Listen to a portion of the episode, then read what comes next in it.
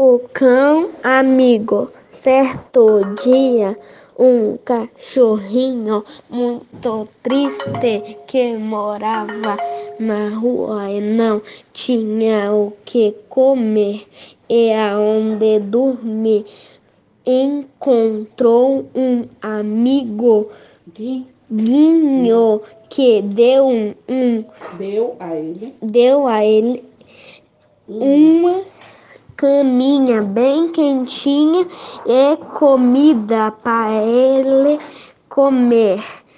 E ca- o cachorrinho ficou muito feliz e todos Tornaram-se- tornaram-se muito amigos e nunca mais se separaram.